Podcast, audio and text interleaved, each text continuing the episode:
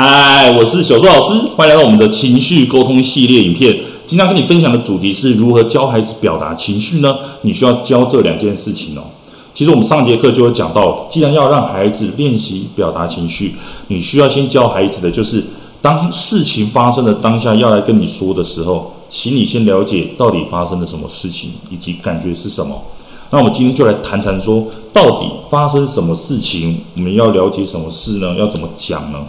最重要的就是要先了解事实的真相是什么嘛。那当你在做亲子沟通的时候，请你要给孩子不要有压力的一个方式哦。也就是说，请问孩子说，是什么原因让你有这件想法呢？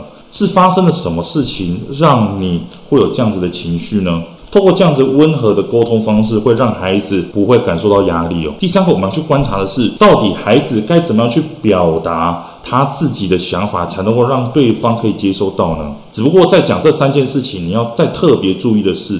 很多时候，孩子他会落入自己的主观想法当中，而没有客观的去描述到底发生了什么事哦。比方说，今天下午弟弟来找我，他跟我说：“哥哥，他都偷拿我的玩具，偷拿。”这个就是弟弟他自己的主观想法。但其实事实是，哥哥看见弟弟在写作业，哥哥拿了弟弟的玩具，并没有放回原位。啊，弟弟要玩玩具的时候就找不到啊，看见玩具在哥哥那边，就认为说哥哥他偷拿他的东西，他就很生气哦。而这一个才叫做真的在描述一件事情。到底发生了什么样的状况？这个才是事实的真相哦。接下来什么样的感觉？到底孩子是生气还是焦虑？我们就可以问孩子：你事情发生的当下有什么感觉呢？那透过这个感觉，我们再去了解说：哦，孩子他当下的想法到底是什么？那这边要特别注意的是说，很多时候家里同才的吵架，请你不要太快给建议哦，因为发现我们家长很多时候为了快速的解决。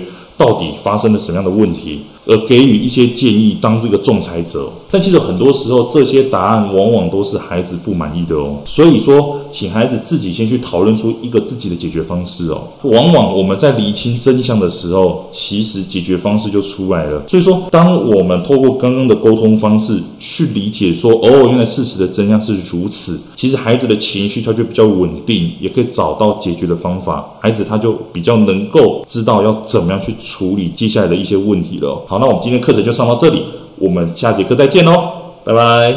为了要解决孩子的情绪问题、学习问题、课业问题，甚至是专注力问题，你想要获得更多的免费教学影片吗？欢迎加入到我们的 LINE 大小数教育学院里面，搜寻 LINE ID 小老鼠九七九 dxwrf。我们会给你更多详细的影片内容，加入后点选我们的课程资讯，还会给你完整的购课链接，让你完整的解决孩子的学习状况哦。那现在购买我们的课程，我们还赠送专属小树老师的私赖群组，让你有任何的问题都可以在里面问到饱、问到爽，而且还不限时间哦。那我们就课堂上见吧。